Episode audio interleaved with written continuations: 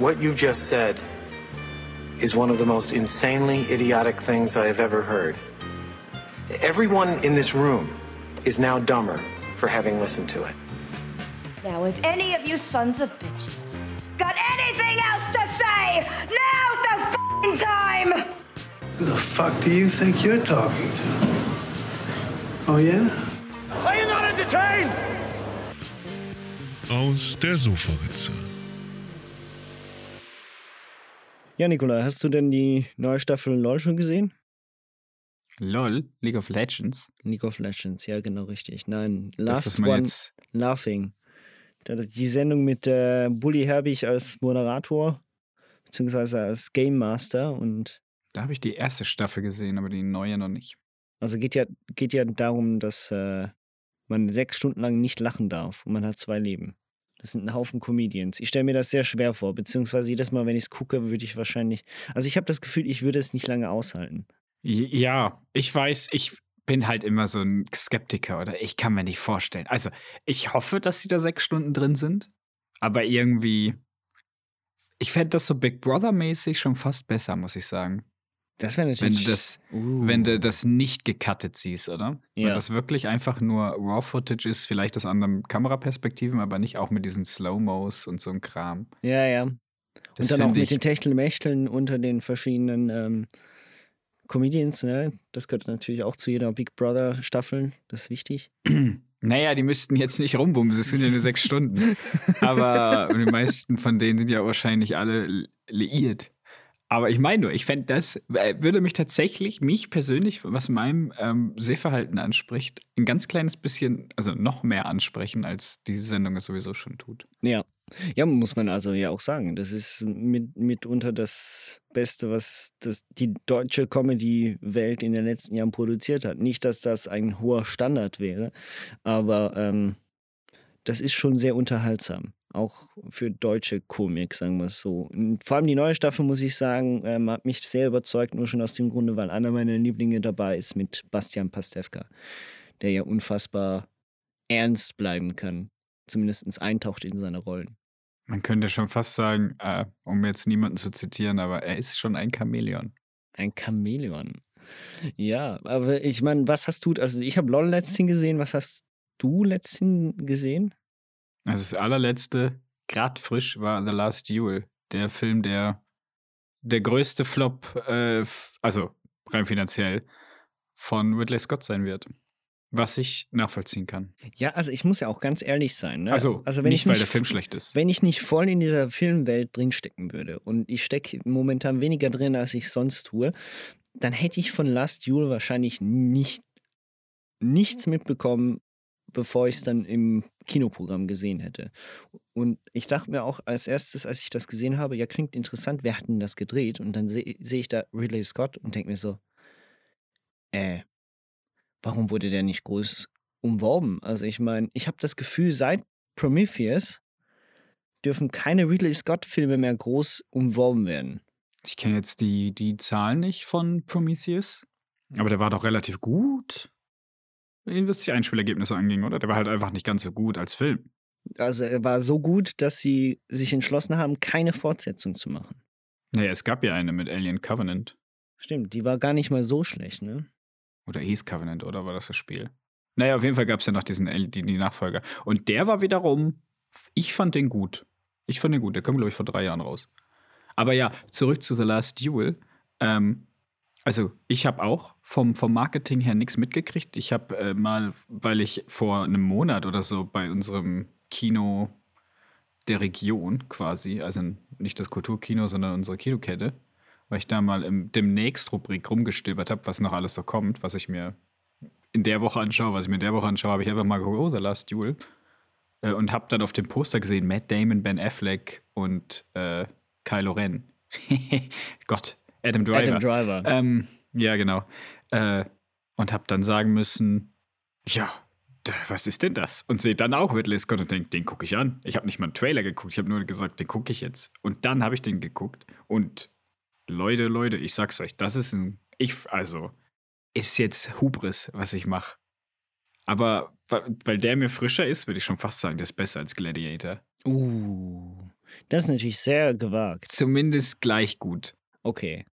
Ja, ja, also er reizt mich sehr. Er läuft aber halt wirklich, glaube ich, nur noch diese Woche. Ich weiß nicht, ob ich das. Also bei uns läuft er quasi nur noch heute und morgen und Donnerstag ist er schon wieder draußen. Ja, dann war's das. Also dann warte Ja. ich, bis der, äh, ja, halt irgendwo on demand erscheint. Das wird, geht ja heutzutage zum Glück nicht mehr so lange. Ähm, Ja, der ist ja auch nur 45 Tage im Kino und wird dann eh auf irgendwelchen Streaming-Plattformen verfügbar sein in den USA. Deswegen schätze ich, dass er auch bei uns dann. Ich, ich denke mir, das war auch vielleicht auch einer der Gründe, ne, warum sie ihn nicht groß und warm haben, weil sie gewusst haben, okay, das ist eh schon ein relativ anspruchsvoller Film für einen Kino-Blockbuster. Ähm, da Das die große Masse Absolut kein reinzutreiben. Blockbuster tatsächlich. Nein, nein, aber ich meine Blockbuster in Anführungszeichen, weil du halt trotzdem die Namen hast. Ich meine, Matt Damon sagt ihm was. Äh, ben Affleck, der ja ganz, ich musste zwei, dreimal hingucken, bis ich ihn erkannt habe mit seiner komischen blonden Ich im. Film dann auch. Ähm, und Adam Driver ist ja mittlerweile auch so ein halbes Sexsymbol, zumindest was die neue, was war das, Burberry-Werbung angeht. Keine Ahnung, habe ich nicht gesehen. Unbedingt mal googeln ähm, und auf YouTube gucken. Burberry, die neue Adam Driver äh, Pferdewerbung. Ganz, ganz abstrus, großartig, schwachsinnig, aber gut. Ähm, nee, aber das war vielleicht auch der Grund, weil sie wussten, okay, wahrscheinlich ähm, wird der Film aber- eh floppen und deswegen machen wir das auch nur eine Woche oder zwei und dann veröffentlichen wir ihn den halt direkt. Das ist irgendwann. halt, das, ich finde das halt schade, weil, guck mal, das Ding hat 100 Millionen gekostet, ohne Werbung, oder? 100 Millionen hat das gekostet und hat jetzt im ersten Wochenende weltweit 9 Millionen eingespielt. Und Das ist viel. In, bei uns in der Schweiz läuft er wahrscheinlich noch in Zürich für eine Woche und danach ist er weg. Ja, das So, und dann halt, hast du einen James Bond mit fast einer halben Milliarde. Ja, da sind wir ja genau schon beim Thema, ne? Also ich ja, meine, warte, das können wir ja gleich vergleichen, ja. Ähm, ich wollte noch ein bisschen kurz was über den Film sagen. ja, ja, sag Leute- ruhig, natürlich. Genau. Äh, also vor allen Dingen metamäßig über den Film. Weil der Film ist eigentlich relativ easy zusammengefasst. Es geht um ein Duell zwischen zwei, zwei mittelalterlichen Figuren. Ähm, und es ist nämlich was vorgefallen. Äh, eine kleine Triggerwarnung. Es geht um eine Vergewaltigung in diesem Film. Und diese Story wird eigentlich aus drei verschiedenen Perspektiven dann erzählt werden, nämlich aus der von den beiden Herren und einmal von der von der Dame. Und dann muss sich der Zuschauer ein bisschen auch selber zusammenreihen, wer von den dreien denn jetzt die Wahrheit gesagt hat. Hast du schon gesagt, Und- dass es im Mittelalter spielt? Es spielt im Mittelalter, ja. Habe ich, glaube ich, gesagt. Ja. Genau. Und ähm, ja, der Film geht zweieinhalb Stunden, hat eigentlich nur relativ wenig äh, Actionspitzen. Das letzte Duell, also das, das Duell, was am Anfang schon angeteased wird vom Film, ähm, was dann auch irgendwann stattfindet, ist Hammer. Also, ich war selten so angespannt, das meine ich ganz ernst. Ich war noch schon lange nicht mehr so, saß ich im Kino und mir hat sich alles zusammengezogen, weil ich nicht wusste, wer da jetzt lebend rauskommt. Ist auch nach einer wahren Begebenheit. Das kommt noch dazu. Also ist nicht einfach irgendwas. Ja, das wollte ich noch sagen. Also, also es ist, ist schwere Kost in dem Sinne, weil diese Vergewaltigungsszene halt öfter gezeigt wird, weil der Film ja aus unterschiedlichen Perspektiven ist. Auch dann halt nuanciert. Also das, was der eine Charakter vielleicht als ja, egal. Guckt euch den an, bildet eure eigene Meinung. Ähm, auf jeden Fall sind die, die Unterschiede im Tathergang ein bisschen anders jedes Mal. Ja. Und man muss dann halt sich selber zusammenreimen, was eigentlich relativ einfach ist, um zu Okay. sehen, wie das jetzt abgelaufen ist. Ähm, aber was äh, du hast jetzt gerade gesagt ganz, hast, nämlich klingt ganz interessant eigentlich. Ja. ist es auch. Ähm, was du jetzt vorhin gesagt hast, nämlich ja, Matt Damon, Ben Affleck oder die ziehen ja. Ja, die ziehen für entweder Movie-Gänger wie wir beide oder halt für die Alterskategorie 40 plus, weil die halt auch mit Good Will Hunting und so aufgewachsen sind. Ja. Aber nicht mehr das junge Publikum. Also Nee. in, dies ist halt eben, das ist so ein, das ist so Filme für eigentlich 30, 35 plus ist der gemacht. Oder halt für Leute, die gerne ins Kino gehen und sich halt filmisch was angucken möchten. Und deswegen wird er auch so gefloppt sein, weil er eben gleichzeitig mit James Bond, über den wir gleich auch noch reden werden, ähm, läuft und Halloween Kills, der halt zur Halloween-Season natürlich jetzt läuft und einen sehr erfolgreichen Vorgänger hatte. Und das zieht natürlich mehr. Der hat auch schon über 50 Millionen eingespielt am, am Wochenende. Ja, das ist sicher ein großes Argument. Ne? Und dann zusätzlich auch eben das Publikum, was jetzt ins Kino geht, ist ja auch mehrheitlich auch jung und die großen Kassenschlager, wie wir sie jetzt halt eben wieder kriegen, wie James Bond und auch ein Dune, da kommt auch die 40-Plus-Kategorie wieder hinzu, ne? Also zumindest. Ja, die sagen sich dann, wenn ich einmal ins Kino gehe im Monat oder die haben ja Familie, Kinder, was weiß ich, dann will ich mir wahrscheinlich lieber einen James Bond angucken, als irgendwann eine neue IP, von der ich nicht weiß, ob der gut ist oder nicht. Ja, vor allem auch immer noch in der jetzigen Zeit. Ne? Also ich meine, es gibt immer noch viele Leute, die ein bestimmtes Risiko halt nicht eingehen wollen oder beziehungsweise sich auch daran gewöhnt haben, halt zu sagen, ja, ich muss dafür nicht ins Kino. Ich habe mich daran gewöhnt, das Zeug nachher dann zu Hause on demand zu gucken. Ne? Jo, Das sind so Sachen, ne? Ja, das spielt sicher auch noch eine Rolle. es ist aber auf jeden Fall, wir haben letzthin ähm, darüber privat gesprochen. Es ist interessant zu sehen, dass das Kino ja, ja tatsächlich jetzt eine Art kleines Revival wieder feiert. Wir hatten jetzt im Sommer doch mit Fast and the Furious einen sehr großen Film, mit Black Widow auch einen, den ersten wieder großen Marvel-Film im Kino. Die, das waren beides so ordentliche Kassenschlager. Aber wir haben jetzt doch wahrscheinlich, ich gehe mal davon aus, dass der Film, ich habe jetzt die Zahlen nicht mehr gelesen, aber der Film wird sch schlussendlich am Ende des Jahres wahrscheinlich die meisten, äh, die, das größte Einspielergebnis haben. Und zwar ist ja James Bond No Time to Die oder Keine Zeit zu sterben erschienen. James?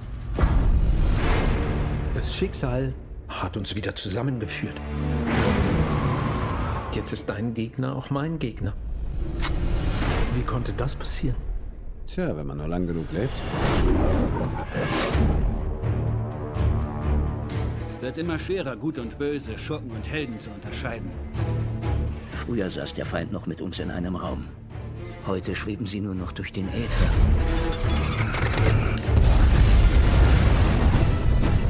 Sie liebt dich immer noch. Wusstest du das? Was ist? Du weißt nicht, worum es geht.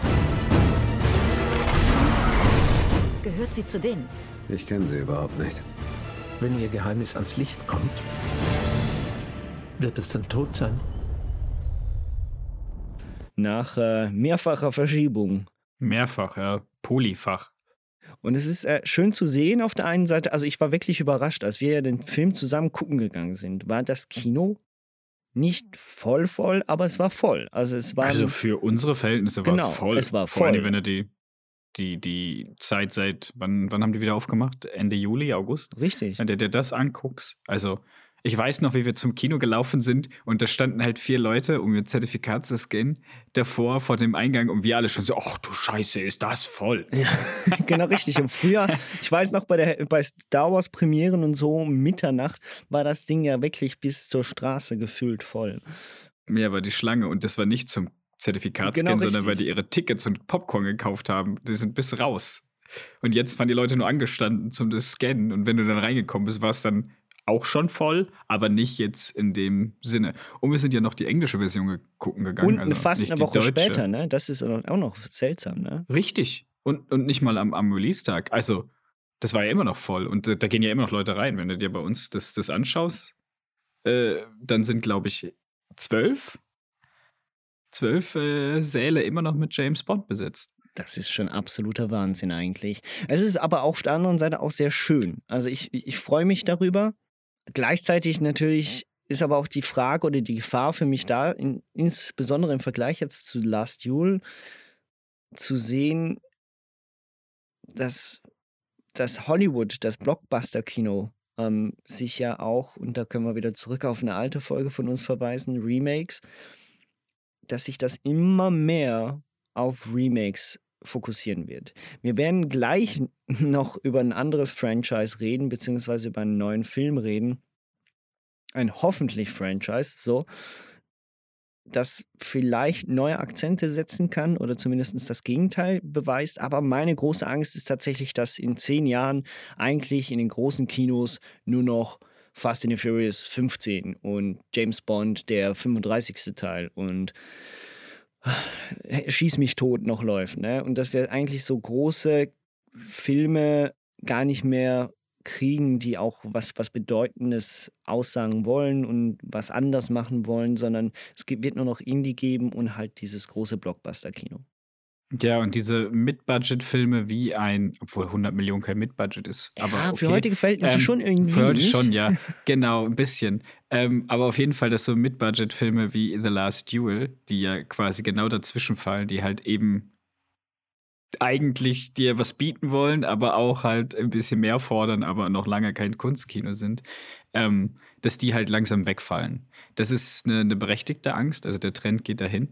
Ich würde aber nicht so weit gehen, dass wir demnächst noch Fast and Furious Filme haben, weil ähm, die einzige langlebige Filmreihe, die ich kenne, abgesehen von James Bond, und die hat auch ihre Tiefen gehabt äh, und ihre schlechten Einspielergebnisse, Ist die Mm. Hellraiser-Reihe.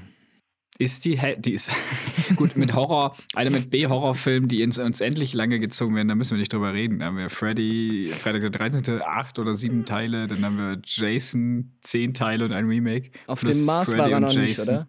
Auf dem Mars war er doch nicht nur auf dem Mond. Bei Jason X. Äh, dann haben wir die Hellraiser, wo es auch acht oder neun Teile von gibt. Ähm, ja, Halloween gibt's, ist ja auch schon jetzt der 13. Teil rausgekommen, auch wenn der Halloween Kills ist und eigentlich der offiziell dritte jetzt mittlerweile. Ja. Diese gehen ja dieselbe Reihe wie Terminator. Terminator hat sieben, nein, fünf, fünf, sechs, sechs Teile. Sechs Teile, glaube ich, ja. Sechs Teile plus eine schlechte Serie. Ähm, Rocky Balboa hat sechs Teile plus zweimal Creed. Mhm. Also, ähm, ja, es gibt so Filmreihen, ich glaube aber nicht, dass sie für die Ewigkeit gemacht sind. Ich denke auch, dass ein Fast and the Furious bald mal wirklich, also jetzt gerade mit dem letzten, der zwar auch eingespielt hat wie Hulle, das darf man natürlich nicht vergessen, aber der halt, ja, auch die Terminator-Reihe, wo, äh, Terminator sag ich schon, auch die Transformers-Reihe, wo man gedacht hat, das hört nie auf, hat ja dann irgendwann mal aufgehört. Ja. Jetzt ist die Frage, okay, äh, unsere Angst ist berechtigt und ich glaube auch, komplett diese Mid-Budget-Filme werden nicht wegfallen, aber ich habe das Gefühl, Hollywood hat so bestimmte Genres, die funktionieren. Ähm, das Publikum will, wenn es ins große Kino geht, eigentlich das Gewohnte sehen. Das heißt, es gibt halt immer schon die Tendenz eigentlich, dass wir vermutlich oder eigentlich schon seit Jahren kriegen wir ja mehr oder weniger eigentlich das gleiche in Grau immer wieder vorgesetzt. Mal mit anderen Schauspielern, mal mit einer neuen Story und vielleicht auch mal mit einem neuen Namen. Aber eigentlich ist es ja immer das Gleiche. Jetzt ist die Frage, bei James Bond ist es ja doch irgendwie auch komisch, ne? Also James Bond ist so ein Sonderfall, weil James Bond ist ja jetzt, der wievielte Film sind wir jetzt? Wir sind irgendwo bei 26, 27 Filme, glaube ich, ne? Ähm, Ja, irgendwie sowas. und Wenn man alle mitzählt. trotzdem ist diese Filmreihe ja immer noch beliebt wie Sau. Also, das sehen wir jetzt am neuesten Teil, ne? Klar, Logo. Es gab sicher auch Durchhänger zwischen verschiedenen James Bond-Filmen und er hatte immer wieder was zu, kämp äh, zu kämpfen an den, an dem, am Box-Office, aber prinzipiell, glaube ich, gibt es keinen James Bond-Film, der komplett unten durchgefallen ist, so dass, sich, dass man sich wirklich Sorgen gemacht hat. Die Einspielergebnisse sind so schlecht, ich glaube, wir machen keinen James Bond mehr. Oder man stellt sich die Frage, macht man es überhaupt noch? Das liegt ja auch ein bisschen daran, dass mit jedem James Bond, den wir kriegen, so ein bisschen frischer Wind reinkommt, vielleicht auch ein Generationenwechsel, das Ganze auch ein bisschen an die heutige Filmkultur angepasst wird. Zumindest hatte man das Gefühl sehr schnell, als man Casino Royale gesehen hat, den ersten Film mit Daniel Craig. Jetzt haben wir den letzten Film mit Daniel Craig, No Time to Die. Was ist deine Meinung? Also auch zu dem Film und zum Ende dieser Saga. Hat denn, ist, ist denn das wirklich immer noch das gleiche wie früher? Ist das immer noch James Bond oder ist das was anderes? Und ähm, geht das auch in die Kategorie eigentlich das gleiche, aber halt irgendwie doch anders? Ja, um, um den Bogen nochmal auf den, den Anfang deines Monologes zu legen. Ähm, ja, Generationenwechsel finden statt, frischer Wind. Ähm, es gibt natürlich, wenn man sich das Ganze jetzt auf längere Sicht anguckt, Film ist natürlich jetzt schon ein Medium, das fast 125, 130 Jahre existiert, in der Form, wie wir es jetzt kennen, also Kinofilme und so. Ähm, und da muss man natürlich auch sagen, dass es immer in 20er Jahren Abschnitten fast immer irgendwelche Genres gab, die halt Selbstläufe waren. Es waren irgendwann mal Western, vorher waren es dann diese Epenfilme, da haben wir auch schon drüber geredet. Und jetzt momentan sind es halt Superheldenfilme und Actionkomödien gehen ja auch immer und äh, in den 90ern war es halt Buddy Cops Movies. Also es gibt immer ein gewisses Dings. Es wird sich nie gleich bleiben. Die Sehgewohnheiten ändern sich, die Generationen werden anders, die haben andere Interessen, es gibt andere Umwelteinflüsse, die uns wichtig sind und dementsprechend werden auch Filme ganz anders gemacht. Und bei James Bond, wie du gerade schon richtig gesagt hast, gibt es ja immer diesen Generationenwechsel.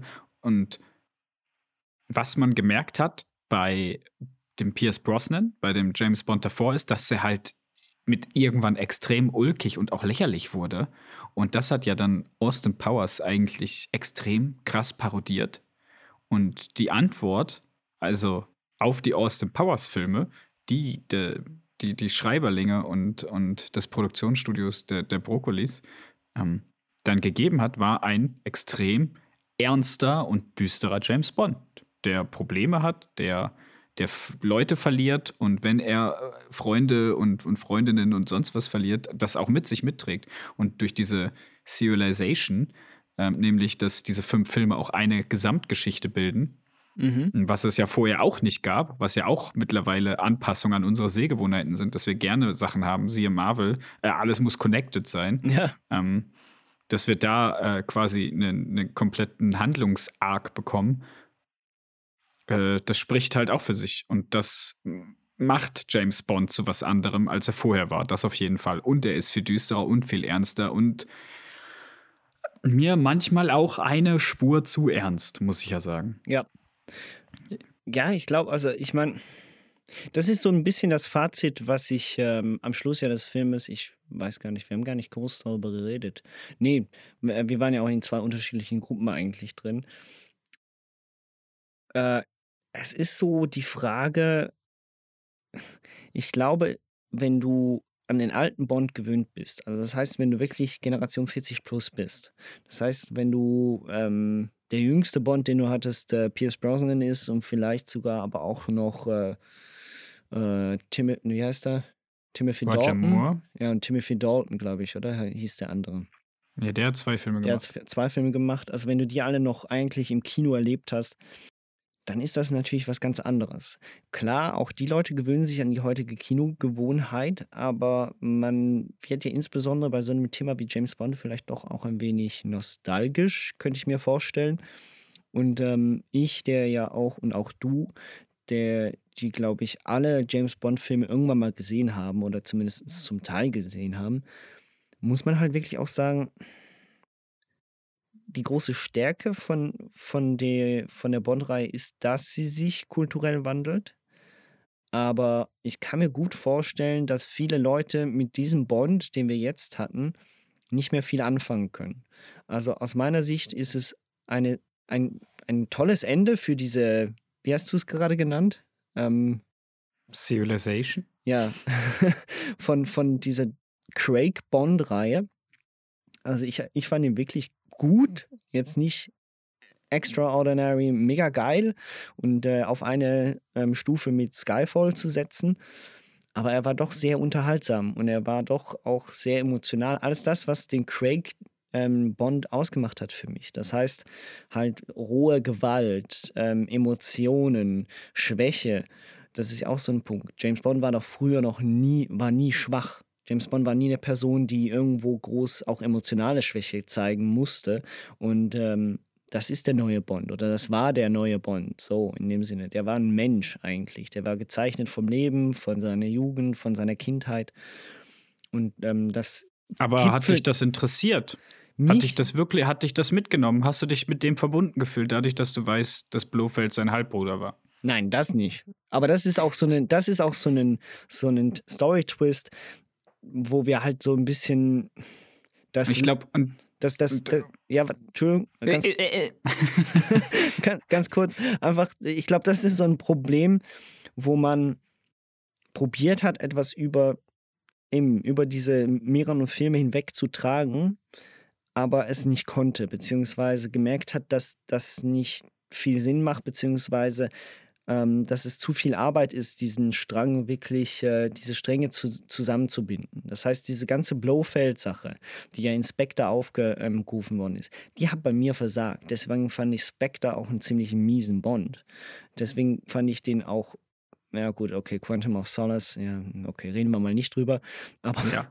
Ähm, für mich gibt es drei Craig Bond-Filme und das sind Casino Royale, Skyfall und jetzt No Time to Die. Und die gucke ich mir gerne an. Die kann man auch alle hintereinander gucken und das funktioniert halbwegs. Spectre musst du halt gucken, wenn du wissen willst, okay, wer ist denn eigentlich, äh, wie heißt sie? Magdalene, glaube ich, heißt sie. Oder wer ist sie? Ja, genau. Irgendwie so. Ähm, damit du weißt, was für einen Bezug das auf No Time to Die hat. Aber diese ganze dämliche Blofeld-Sache ist ja wirklich. Äh, deshalb, Entschuldigung, Spoiler Alert, aber ich glaube, die meisten haben ihn ja eh schon geguckt. Deshalb verreckt ja auch Blofeld relativ schnell am Anfang von No Time to Die.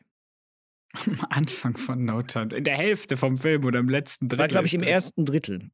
Nein. Das war sicher im ersten Drittel. Nein, Blofeld braucht länger. Das war Die sicher brauchen, im ersten Drittel. Äh, der Film ist eh zu lang. Der Film, ist er, war er zu lang?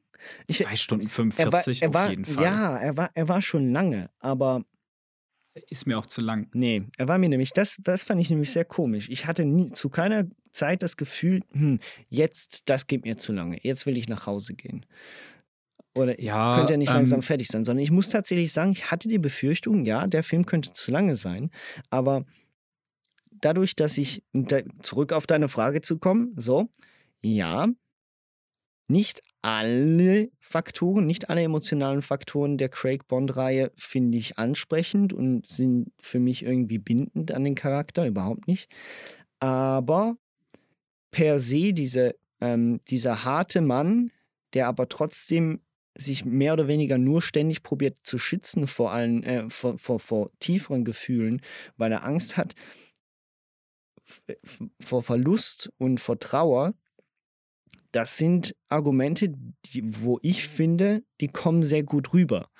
Da kann ich als empathischer Mensch mich darauf einlassen und tatsächlich mit ihm mitfühlen dass das Ganze jetzt bei No Time to Die am Schluss auch sehr pathetisch daherkommt. Gut, okay, sei dahingestellt, gehört vielleicht auch jetzt ein bisschen dazu. Du meinst prätentiös, nicht pathetisch. ähm, ähm, sagen wir beides, pathetisch und prätentiös. Ähm, so what? Das darf vielleicht auch sein in dem Moment. Aber Nein, darf es nicht, weil es fucking James Bond ist. Und jetzt wollte ich nochmal zurückgehen auf meine Frage, die ich so blöd eingeworfen habe, nämlich, muss das sein? Ich habe gestern ein gutes Gespräch gehabt über den Film. Und da habe ich ein Zitat gehört, wo jemand gesagt hat, und ich zitiere, James Bond hat das Problem, dass der Kalte Krieg vorbei ist. Und ich glaube, das ist für mich das, was diese Craig-Reihe irgendwie nicht ganz so kultig und cool macht wie die anderen James Bond, weil er hat keinen Bösewicht. Er ist, also, was die anderen Filme ja machen, ist, da ist der Geheimagent. Er muss irgendwas gegen die Sowjets machen oder was auch immer gerade der Klassefeind ist, oder? Und wir haben klare Abgrenzung. Und der geht dahin, verführt die Frauen, macht coole Action, haut ab steigt ins Auto und fährt weg. Das ist James Bond. Es gibt Inseln, es gibt Geheimarmees, es gibt Basen, es gibt Weltherrschaftspläne etc. pp. Mhm. Ich möchte nicht sehen, wie dieser, also mich persönlich interessiert nicht, ob James Bond eine Kindheit hatte, ob James Bond Kinder hat oder irgendwas anderes Emotionales. Und das sag ich, obwohl ich äh, im Geheimauftrag ihrer Majestät eigentlich sehr, sehr gut finde. Aber es ist ein anderes Thema. Aber so wie das da dargestellt wird und so wie diese, diese Mühle, und ich mühle, ich male hier vor mich hin mit meinen Handbewegungen. Hört es vielleicht, dass ich weiter weg vom Mikro bin.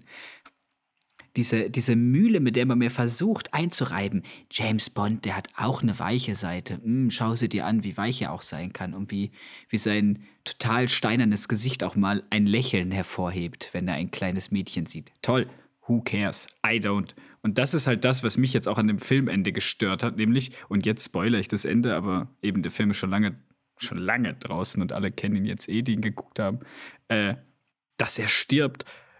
Okay. Also äh, muss nicht sein und Hans Zimmer, der da auffährt und mich versucht da irgendwie zu sagen, dieses super, dieser super Charakter ist jetzt tot.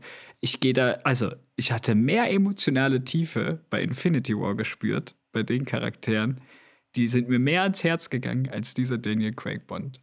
Und das finde ich krass bei so One-of-the-Mill-Superhelden-Charakteren. Ja, aber schön, dass wir ausnahmsweise mal komplett unterschiedlicher Meinung sind. Ähm, weil ich finde, du bist sehr nostalgisch. Das ist genau der Punkt. Also, das heißt, das meine ich, oder? Das heißt, wenn man das Gefühl hat, dass ein Bond sich nicht ähm, weiterentwickeln darf, auch was seine, seine ein, eigentlichen ähm, Fähigkeiten, seine Charaktere, äh, Char Charakteristik und vor allem auch seinen Auftrag innerhalb des, des, des Filmes angeht, nicht weiterentwickelt und kulturell anpasst, dann haben wir irgendwann ein Problem. Und ich meine, wir sind. Das haben immer, wir ja jetzt sind, auch. Das heißt, selbst, sehr, eben, wir haben bestes Beispiel oder auch in Marvel, ähm, auch in anderen ähm, Superhelden und ähm, Agentenfilmen etc. hast du meistens Charaktere. Das Wichtige ist heutzutage diese Blei, diese, diese glatten, aalglatten Helden, die einfach nur krass sind und mit, ähm, sonst keine Fehler haben und keine Schwächen haben, die ziehen nur dann, wenn du es auch noch mit Witz verbindest. Du hast keinen großen Blockbuster-Film mehr, in dem das nicht der Fall ist. Siehe Marvel, siehe Fast and the Furious. Eigentlich die zwei muss ich nur nennen. Der Rest ist eh kein Blockbuster-Kino mehr. Ähm, ansonsten haben wir ja nur James Bond und folglich muss, muss James Bond sich ja auch noch irgendwo eine Nische suchen. Der kann nicht das Gleiche machen oder kann nicht sagen, okay, ich lasse den, den Spaßfaktor weg und bin nur noch aalglatt und bin eigentlich ein farbloser Agent, ähm, der probiert mit ähm, im 21. Jahrhundert, in dem der Kalte Krieg ja eigentlich vorbei ist, da sind wir ja genau, da sind wir genau bei dem Punkt, oder? Weiterhin aber die Welt zu retten, obwohl das eigentlich keine Sau mehr interessiert. Zumindest nicht in der Art und Weise, weil wir haben ja mittlerweile viel krassere Weltenretter mit den Marvel-Helden, mit Leuten, die mit Autos ins Weltall ähm, fliegen und dann damit mit irgendeiner bescheuerten Art und Weise einen Satelliten abschießen. nee, gut, ich meine, das ist ja auch noch von James Bond geklaut. Im ja, zu ja sein. klar, Logo. Es, die bedienen sich alle nach, an dem alten Bond. Das ist genau der Punkt. Oder? Und da sage ich, ich verstehe jeden, der das kritisiert, aber ich werfe das Bond nicht vor. Überhaupt nicht. Ich sage, nach alten Maßstäben ist der jetzige Bond ein schlechter Bond.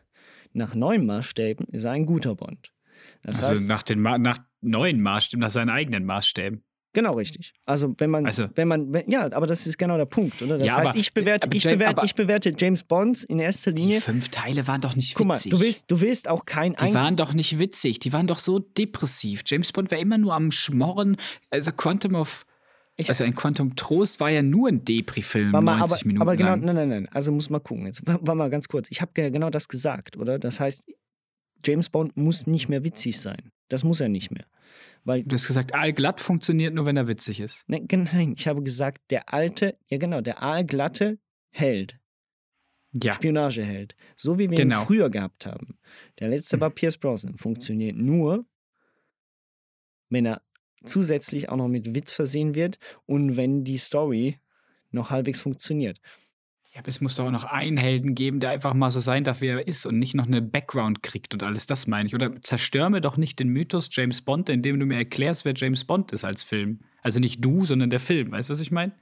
Ja gut, aber da bin ich anderer Meinung. Ganz, ganz im ich Gegenteil. will doch den Mythos James Bond behalten. Das ist eine coole Sau, der kommt, vögelt mit einer Frau, der vögelt mit einer anderen Frau, die ihn verrät und dann also du, also du hast das, gegen du den hast das, Bösewicht. also das, ich du will das formularischen, Gefühl, ein, ein, Sexu ich will ein sexistisches, chauvinistisches Arschloch, wie wir es früher noch gehabt haben, ist in der heutigen Zeit mit MeToo und all den anderen Bewegungen tatsächlich noch eine Figur, die so im Kino gezeigt werden darf. Dink, meet Felix Leiter. Hello. Felix, say hello to Dink. Hi, Dink. Dink, say goodbye to Felix. Uh, man talk. Ich glaube, da sind wir schon Nein, bei, einem weiteren nicht. Punkt, Ist- warum ist James nicht. Bond sich ändern musste, oder? Genau, ist sie nicht. Da hast du vollkommen recht. Aber dann lass ihn, dann, dann mach ihn weg. Dann lass ihn sterben. Ja, nicht, gut, aber nicht dafür, so. dafür ist der aber Name dann lass die groß. Filme weg. Dafür ja, aber dann lass die. Filme weg und mach ihn nicht kaputt. Er das meine ich, also, oder? Entschuldigung, Wenn es nicht ganz- funktioniert ganz heutzutage, kurz. dann Ey, mach du ihn nicht kaputt. Also erstens einmal, der Satz, du machst ihn kaputt, ist schon sehr gewagt, vor allem, weil, da sind wir wieder bei dem Punkt, Leute, die den alten Bond kennen, ja, die können traurig sein. Aber Leute, die erst jetzt James Bond kennen, die lernen James Bond so kennen. Und darum geht es. Und Ja, das, die denken und dann, das- die anderen das, 20 Filme waren alle scheiße. Und das Dritte, solange die Einspielergebnisse so sind, wie sie jetzt sind, kann das absolut schnurzpiep egal sein. Ja, aber reden wir Da- jetzt da über, kann- da ist der kann- Film erfolgreich oder nicht? Das habe ich ja nicht abgestimmt. Nee, aber in dem Sinne. oder reden wir jetzt darüber, wie uns James Bond persönlich gefällt? Nein, aber ich meine, du musst ja trotzdem die Meinung der, der, der der Mehrheit ja irgendwie auch noch mit einrechnen. Ne? Also Ja, ich meine, du redest, einfach du redest, du redest jetzt als. Typen, der immer noch findet, Goldfinger ist der beste James Bond aller Zeiten und gleich darauf gefolgt ist In Your Majesty's Service. Ähm, genau. Also da, da bist du halt doch mit der Generation 50 plus halt einher, ne? Also und alle anderen drunter sind da auch schon eher Richtung Gold, Golden Eye etc. Und wenn du dann bei den unter 30-Jährigen bist, dann findest du wahrscheinlich viele, die sagen, Skyfall ist der beste Bond. Skyfall ist ja auch ein super Bond. Ich sag ja auch nicht, dass Skyfall ich sag ja nicht, dass Daniel Craig per se ein schlechter Bond ist. Ich sage nur im Vergleich und der Mythos James Bond und der Charakter James Bond, der ist halt nicht, nicht mal ansatzweise mehr der gleiche, wie er früher war. Und das sind jetzt fünf Filme, in denen er komplett anders ist und in den anderen nicht. Also es ist eine Minderheit von Filmen. Und ich will nur sagen, was mein Problem ist mit dieser Reihe, ich sage ja nicht, dass sie grundsätzlich schlecht sind. Ich habe, ich glaube, allen außer ein Quantum Trost haben bei mir mehr als drei Sterne. Ja, außer das Ende, das hat jetzt auch nur drei. Aber sonst, also in Skyfall, glaube ich, bei mir viereinhalb von fünf. Ich finde das ja auch großartige Filme. Ich muss mich halt nur darauf einlassen, dass mir jemand hier versucht, Bond nah zu machen. Mir muss Bond nicht nah gemacht werden. Ich finde Bond cool, wenn er eine coole Sau ist. Ich brauche nicht 50 Stunden, vor allem jetzt am, E- in dem Film war es einfach viel zu lange rumgeschmachtel auf hohem Niveau. Ich fand halt, er wurde halt nicht schön verabschiedet. Ist halt meine Meinung. Er wurde kaputt gemacht im letzten Film. Durch diese ganze Familiengeschichte. Okay. Ja, gut, aber eben, das ist ein Argument, mit dem ich, äh, was ich, was ich verstehen kann. Nicht meine Meinung. Sind die Filme von der Machart genial, Casino Royale, Skyfall? Auf jeden Fall. Deswegen sage ich ja. Ja, sind die, äh, ist die Action cool? Ja. Sind die Bösewichte gute Schauspieler? Auch.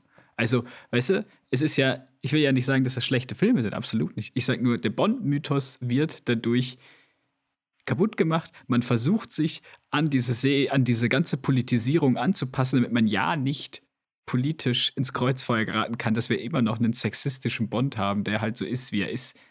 Es gibt halt so Männer auf der Welt. Es soll nicht so Männer auf der Welt geben. Auf gar keinen Fall. Aber es gibt so Männer auf der Welt. Ja, dann Und so darfst zu du sie tun, aber nicht glorifizieren. Dann darfst du sie nicht glorifizieren. Dann darfst du sie nicht groß als einzelnen Helden auf die Leinwand bringen. Darfst du nicht. Und sonst musst du, und das wäre ein interessanter Twist für den nächsten James Bond, dass du ihn zu einem Anti-Helden machst. Dann heißt, dann machst du aus ihm einen Deadpool, einen John Wick, etc. Von mir aus.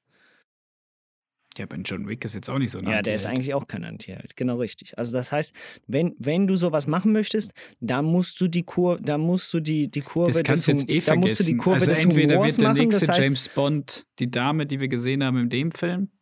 Entweder das war jetzt die Fackelübergabe Ja, das glaube ich nicht. oder wir kriegen Idris Elba. Ich, glaub, ich glaube, also so, so sehr sich diese Reihe angepasst hat an die heutige Gesellschaft und ihre Normen, ich glaube, das ist ähm, wie mit der amerikanischen äh, Präsidentschaft. Bevor es eine Frau kriegt, machen es zuerst mal alle anderen Minderheiten. Also, ähm, d- aber das, das ist ja, okay, gut. Ich gebe dir recht. Nach alten Maßstäben ist es kein guter Bond. Ich gebe dir recht dahingehend, dass man ihn kritisieren kann dafür, dass es zu viel Emotionen und zu wenig Story ist. Also zumindest Spionage-Story. Folglich ist er auch ein schlechter Spionagefilm. Also das ist auch das, was ich am meisten zu bemängeln habe an dem Film.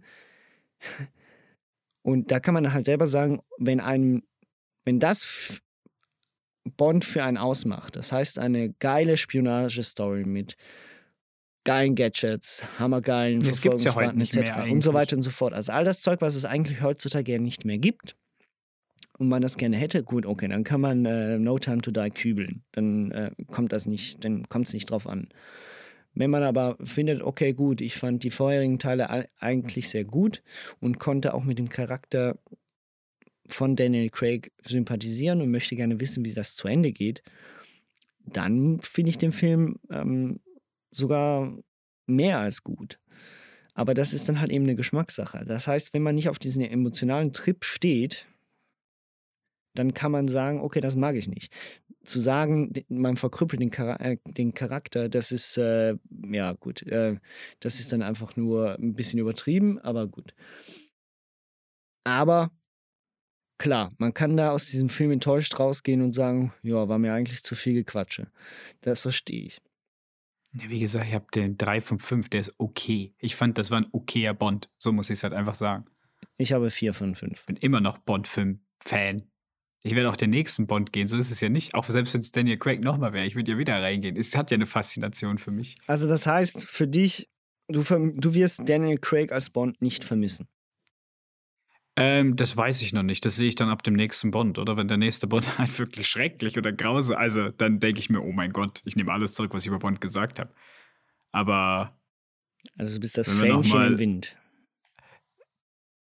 Ja, ich weiß nicht. Es kommt doch drauf an, was als nächstes kommt, um zu sagen, ob man was ja, gut, vermisst oder nein, nicht. man kann ja, nein, also Entschuldigung. Es ist ja nicht so, dass ich ihn schrecklich fand. Ich Ich fand meine, nur jetzt, sagst- was in dem Film Wird, passiert wird ist, denn fand die, ich nicht so wird geil. denn die Prequels zu Star Wars jetzt besser, weil die letzten Ja. neun, drei Teile scheiße Ja. waren? Ja, Nein, aus meiner Sicht nicht. doch.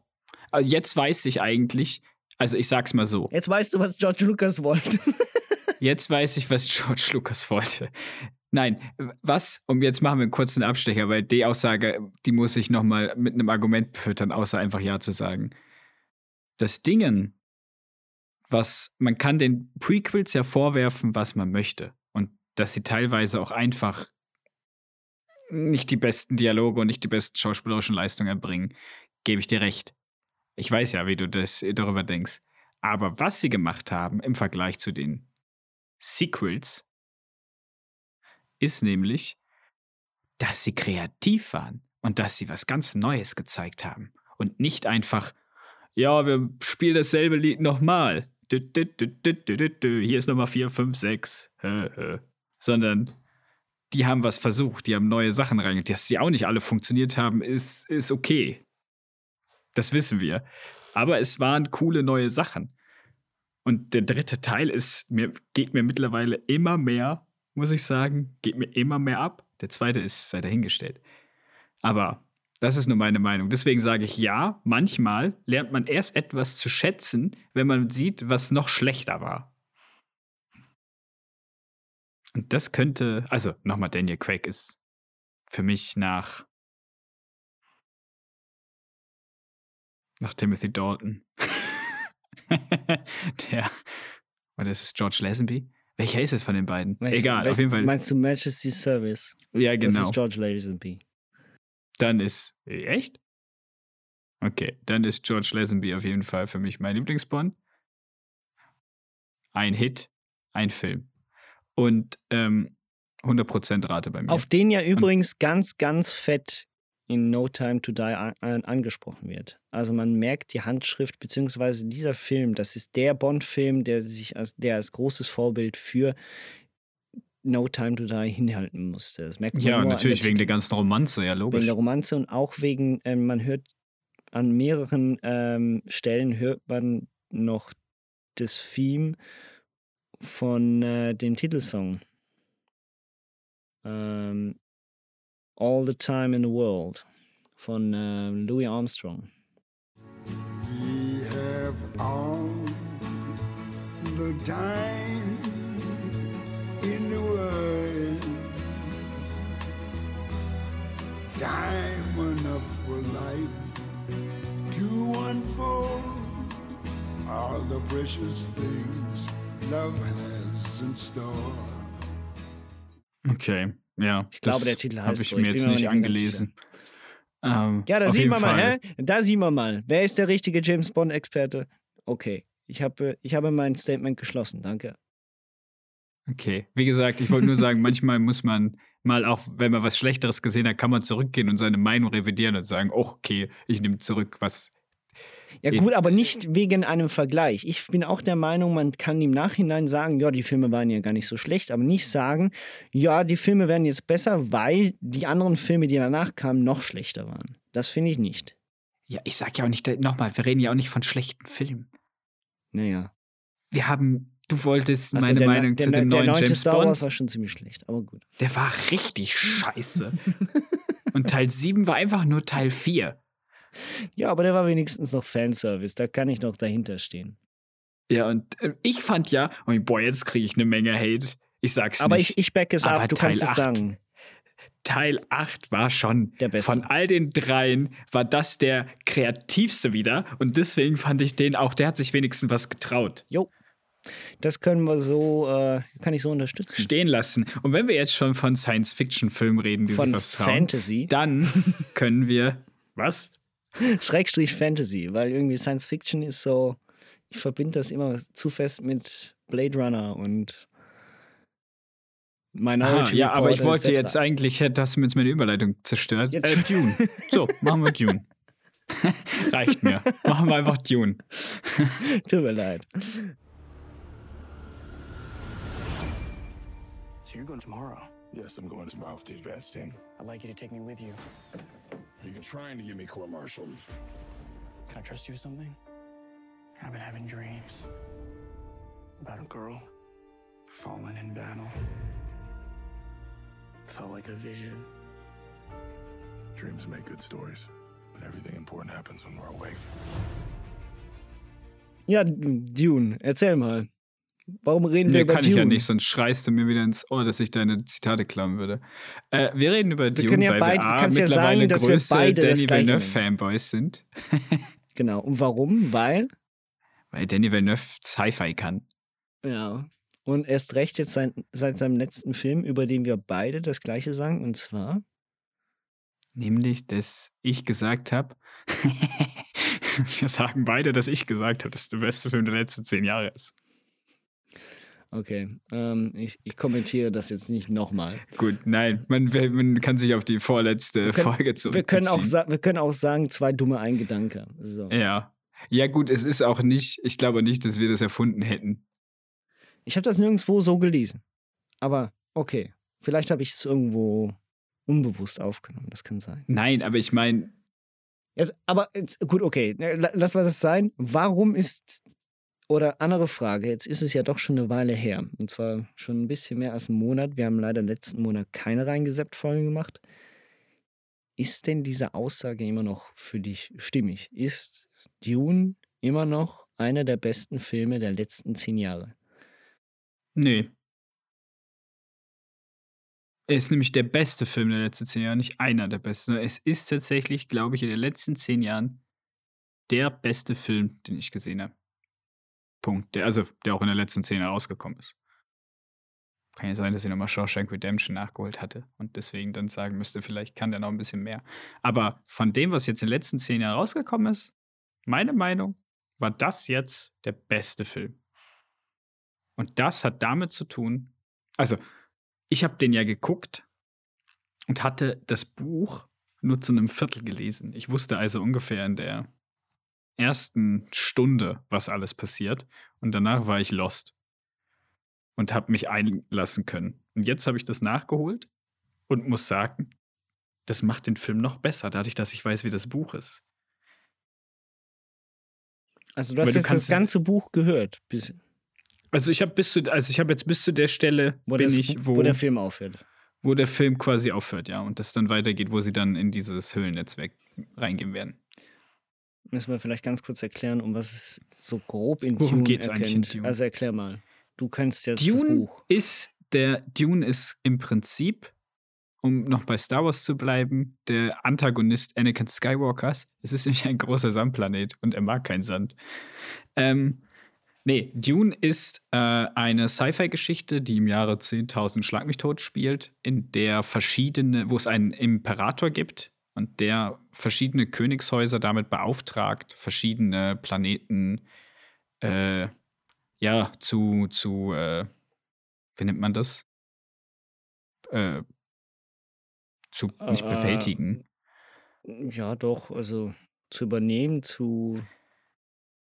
äh, govern, zu regieren. Ach so, so, jetzt habe ich regieren, so. Genau, äh, die verschiedenen zu regieren. Und äh, bei Dune ist es so in dieser Welt, dass man um, das erfährt man im Film leider nicht ganz so, aber man braucht, um durch das Weltall zu navigieren, braucht man äh, nämlich wenn man Lichtgeschwindigkeit fliegt, dann fliegt man ja so schnell wie das Licht und deswegen sind ja die Reaktionsgeschwindigkeiten meistens ein bisschen langsamer vom Menschen und deswegen braucht man eigentlich ein, ein eine, also man findet, die haben ein, ein Gewürz gefunden, ein, ein, ein Element, mit dem man in die Zukunft schauen kann.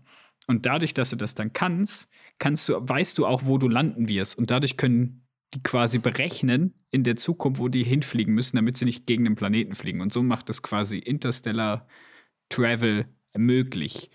Und auf diesem Planeten Dune äh, finden sie unendlich viel Spice. Äh, also dieses Gewürz, was sie brauchen. Und deswegen ist es ein sehr, sehr beliebter Planet und wird dann auch dazu genutzt, äh, da abzubauen. Das Problem ist aber, dass auf Dune auch eine, eine schon Leute gelebt haben und die werden jetzt halt unterjocht von den Haus Harkonnen. Das sind die äh, Bösewichte in der Geschichte. Ähm, naja, und die werden halt abgelöst von dem Haus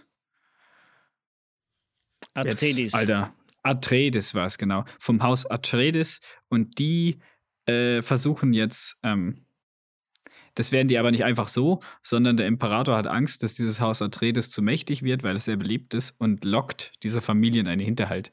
Und was dann passiert, muss man halt in dem Film gucken. Aber der Film erklärt halt all, also, und jetzt versuche ich zu sagen, warum ich glaube, dass der Film richtig gut ist. Weil der Film schafft es, all diese Informationen, die ich jetzt genannt habe, eigentlich ausschließlich über Bilder zu vermitteln, mit ganz wenig Text. Und in den Büchern ist es genau andersrum. In den Büchern wird alles aufs kleinste Detail beschrieben und jedes, alles, was die Figuren denken und fühlen, wird als Monolog festgehalten. Wenn man sich die 1984-Version von Dune anguckt, dann weiß man auch, was ich meine, weil da wird alles ausgesprochen, was die denken und hier nicht. Und trotzdem bekommt man dieselben Informationen. Und das macht Danny Villeneuve unglaublich gut. Der Film ist. Er schafft es, Ja.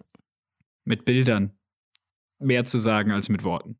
Extrem, ne? Also das ist auch so ein Punkt, was den Film so wahnsinnig gut aus meiner Sicht macht. Und zwar, dass er eine Welt kreieren kann und zwar in erster Linie mit dem Visuellen. Klar, das Au Auditive fun funktioniert da einher mit dem, aber die Bilder sprechen für sich. Und ich meine, das ist ein, eine Sache, die schon seit langem nicht mehr, zumindest wenn es um Fantasy, Science Fiction, also nicht um irgendwelche prätentiösen, unser Lieblingswort, äh, prätentiösen Indie-Filme geht oder um irgendeinen Terrence Malick-Film geht, sondern um einen Fantasy-Film, ähm, wie auch schon Herr der Ringe es war.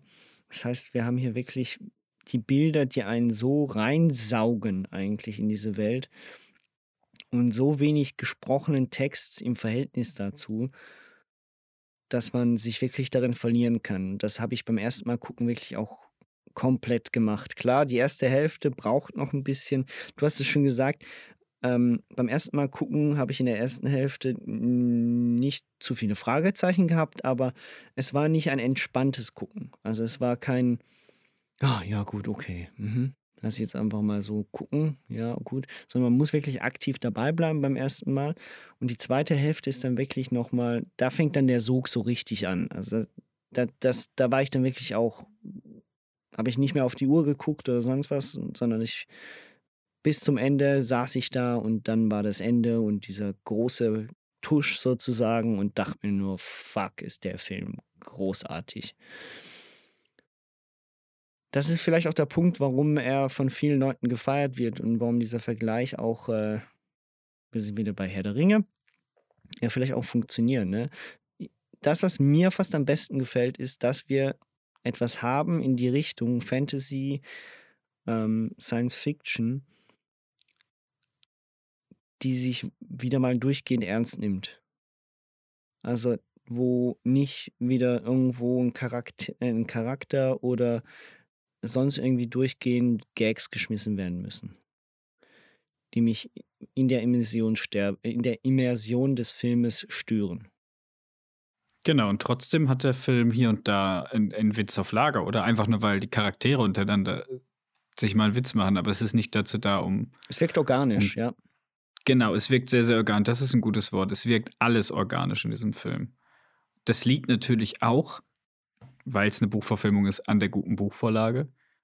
Und es liegt aber auch an Danny Villeneuve, der ja scheinbar schon als Kind diesen Film machen wollte. Mhm. Das, war so, das ist sein Passion Project. Der wollte schon immer diesen einen Film machen und er wird schon immer irgendwie sich vorbereitet haben. Und als er dann das Go gekriegt hat nach ähm, Blade Runner, ja. Da muss für den, keine Ahnung, was bei dem in der Hose geplatzt ist, aber wahrscheinlich alles. und man merkt das in jeder Phase des Films. Das, äh, das ist dasselbe, was wir bei Herr der Ringe gesagt haben. Das ist dieser Film mit extrem viel Vorsicht und mit extrem viel Liebe und mit extrem viel ähm, Liebe auch zu dem Teil zum Buch, auch wenn es natürlich wie bei jeder Adaption Änderungen gibt. Aber diese Änderungen sind meiner Meinung nach null störend. Noch ändern sie den Geschichtsverlauf äh, sondern man versucht einfach diese eh schon sehr epische Geschichte ähm, auf dem Bildschirm zu brennen. Ja. Und, und das schafft er. Und, und, wir haben einen Score, der unglaublich gut ist. Das ist halt Danny Villeneuve oder hier unterschwellige Botschaften. Ich meine, der Film fängt an, der erste Satz im tiefsten Bass irgendeine außerirdische Sprache, die, die irgendwie vorkrummelt, was jetzt gleich passieren wird. Glaub, das ist, glaube ich, hakonisch oder so, keine Ahnung. Weiß es nicht.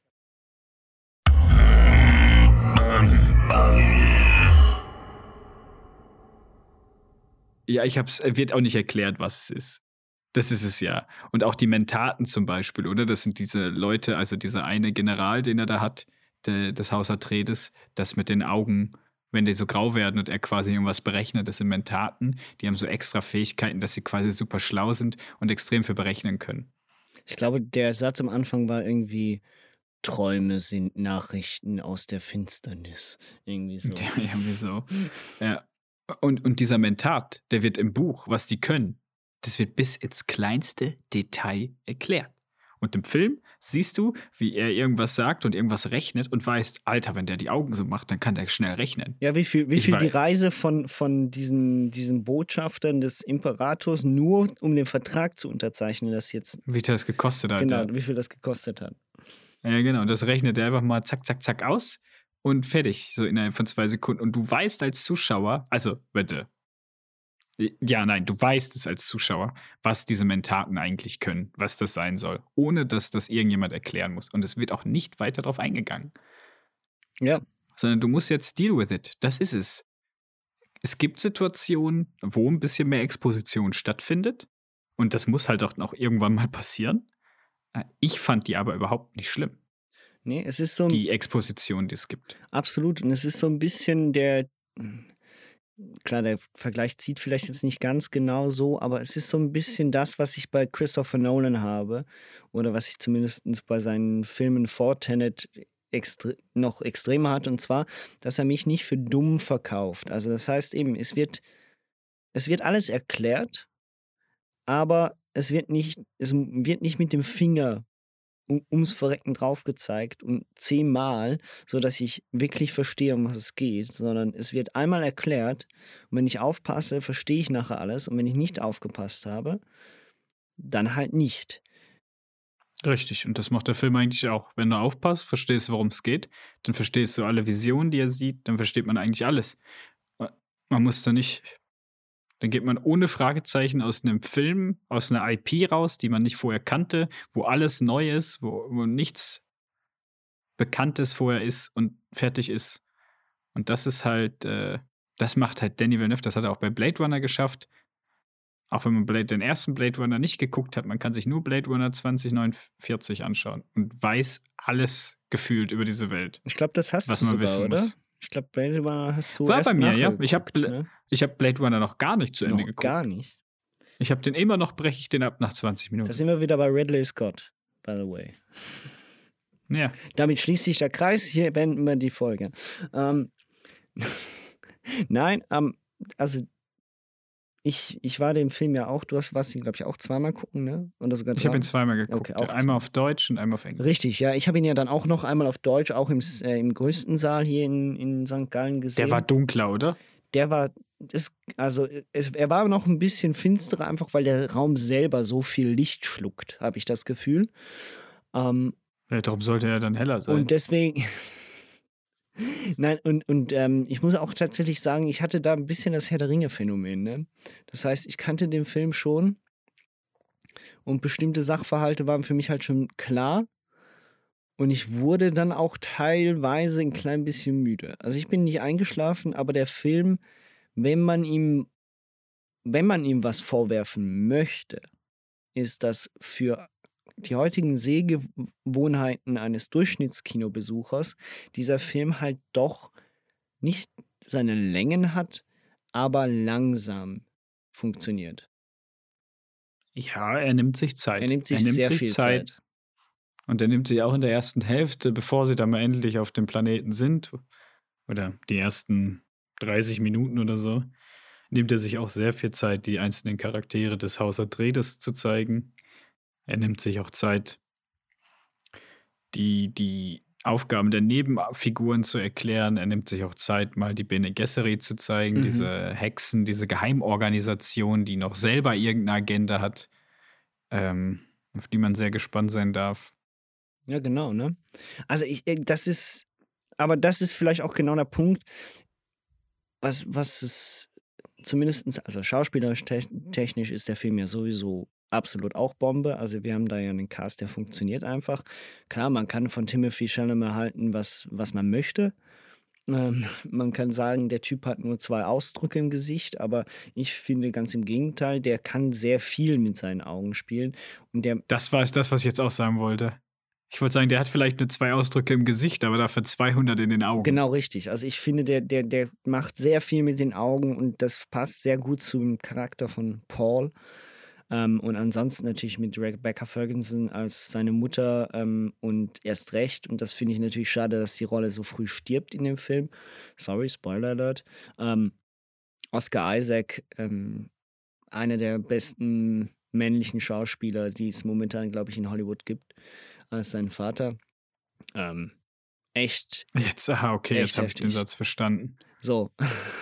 Ich dachte, du redest davon, dass die Mutter stirbt. Ich denke so, hä? Nein, nein, nein, nein, der Vater. Okay, der okay, Vater, ja, ja, ja. Ähm, ja, der stirbt ja relativ am Anfang. Aber auch sonst, oder? Ich meine, mit Josh Brolin ähm, und ähm, mit Jason Momoa.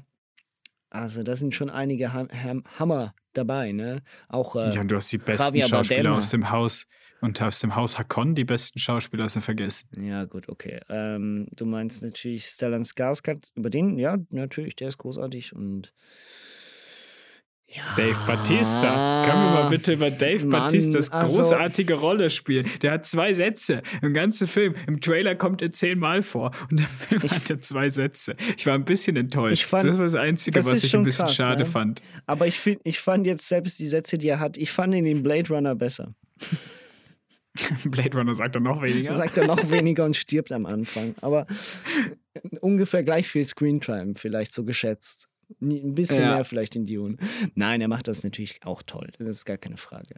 Aber Ja, ich, das, was er machen muss, macht aber ich er. habe das Gefühl einfach, ich, ich finde, oder ich habe das Gefühl, dieser Typ kann mehr als das, was ihm jetzt zum, zumindest auch in dieser Rolle mitgegeben wurde. Und hier ist er halt auch wieder, wieder nur der wütende Typ, der einfach rumschreit und Leuten den Kopf einhaut oder halt. Ich kann dir abhaut. sagen, dass er nicht, dass er in diese Art von Rollen, sei es James Bond Spectre, sei es im Blade Runner oder sei es jetzt da, die besseren Performances abgibt, als wenn du ihm mehr Screentime gibst. Weil ich habe ja den Film gesehen von Zack Snyder, diesen Oh, Zombie-Film, ja. wo er die Hauptrolle spielt. Nee, dann gib mir ihn nur kurz, episodenhaftig, wenn er was Cooles Okay. macht, irgendwas, wenn er Raum schreit kurz oder so. Gib mir lieber das, dann bin ich zufrieden und denk mir cool. Oder lass ihn ganz dumm sein wie bei den Guardians, dann ist er vielleicht noch als als als äh, Humortyp noch okay. Aber wenn er irgendwas dazwischen versucht, eine ernsthafte Rolle in irgend, nee, hab, hat er mich noch nicht überzeugen können. Ja. Ja, gut, aber auf jeden Fall äh, stehen wir beide zu unserer Meinung, dass äh, dieser Film etwas ganz Besonderes ist und wir sind beide froh, dass der Film ich glaube, er läuft jetzt diese Woche in Amerika an. Ist das richtig?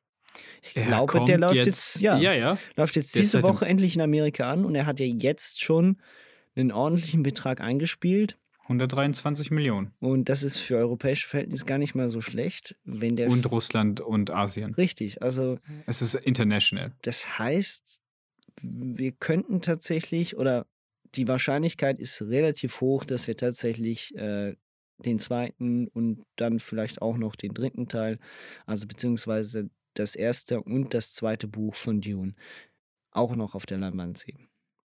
Genau. Fände ich cool, weil er teast halt eine ganze Menge an in dem Film, wie es weitergehen könnte mit diesen ganzen Visionen und diesem. Also es geht ja in dem Buch auch um einen heiligen Krieg, der stattfinden soll.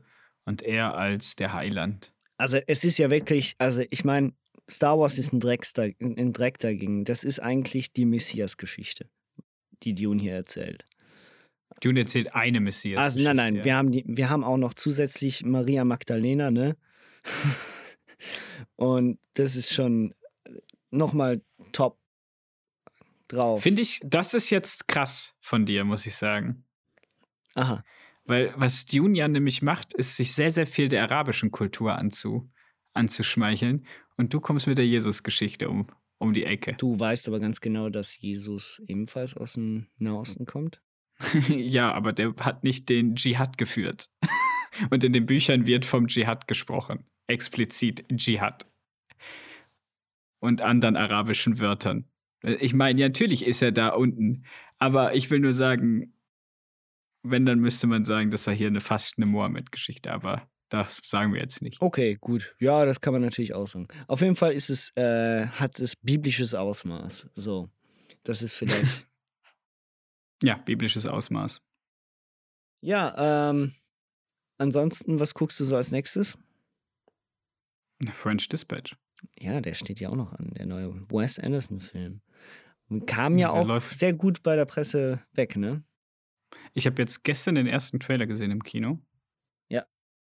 Und habe gedacht, das ist doch einfach der zweite Teil von Grau Budapest Hotel. Also vom Color Scheme und irgendwie, das hat mich ganz klar, das war für mich war das eindeutig. Liegt wahrscheinlich an der Epoche. Ja, das kann, könnte ich mir auch noch vorstellen. Ne? Es spielt irgendwo auch so 30er, 40er, irgendwie sowas. Nein. Genau, ja, ja. Also auch so zu Zweit, Zweitweltkriegs. Ich glaube, ich, ja, ich glaube, es geht sogar nachher noch ein Stück weiter. Ich glaube, das hat einen bisschen längeren Zeitraum, wenn ich den Trailer, das, wenn ich das richtig interpretiert habe. Okay. Dass verschiedene Revolutionen gleichzeitig stattfinden. Aber ich weiß nicht. Wir werden es dann sehen. Aber es hat auf jeden Fall hat es eigentlich mit einem, mit diesem Zeitungsdingen im Zweiten Weltkrieg zu tun. Diese antifaschistische Sachen drucken. Mhm. Ja, ich bin, ich bin, Ich bin gespannt. Ich bin gespannt. Also ich meine, das ist, äh, ich glaube, mit Wes Anderson macht man nichts falsch. Ich glaube auch, ich erwarte auch nicht was grundlegend Neues, sondern ich freue mich einfach darauf, diese Atmosphäre wieder aufzusaugen, die man halt kennt. Ja, ich, ich habe das Gefühl, dadurch, dass wir jetzt einmal diese Folge gemacht haben, dass ich immer noch vollgeschopft bin von dem, aber ich will gerne mal was Neues sehen, ja. Ja, ne? Eigentlich eben. Man wird schnell. Das ist wie Kuchen. Das ist wie Kuchen essen. Das ist- man wird satt, aber man denkt, ach komm, ein Stück kann ich noch. Das ist ein schöner Vergleich. Kuchen essen. Mm. Ja, gut. Dann äh, gehen wir nächste Woche mal Kuchen essen. Mehrmals. Und ähm, jetzt habe ich Lust auf Kuchen. Das war ein Fehler. Ne? Alles klar. Gut Kuchen, wie man ja so schön sagt. Gut Kuchen. Ja, dann äh, danke dir, Nikolai. Danke dir, Konstantin, und gut Kuchen. Gut Kuchen. Tschö. Tschö.